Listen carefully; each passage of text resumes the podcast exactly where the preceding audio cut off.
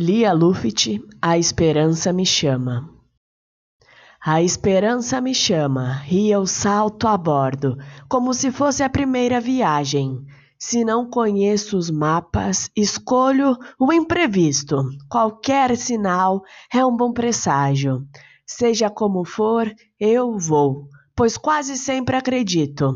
Ando de olhos fechados, feito criança brincando de cega. Mais de uma vez saio ferida ou quase afogada, mas não desisto. A dor eventual é o preço da vida, passagem, seguro e pedágio.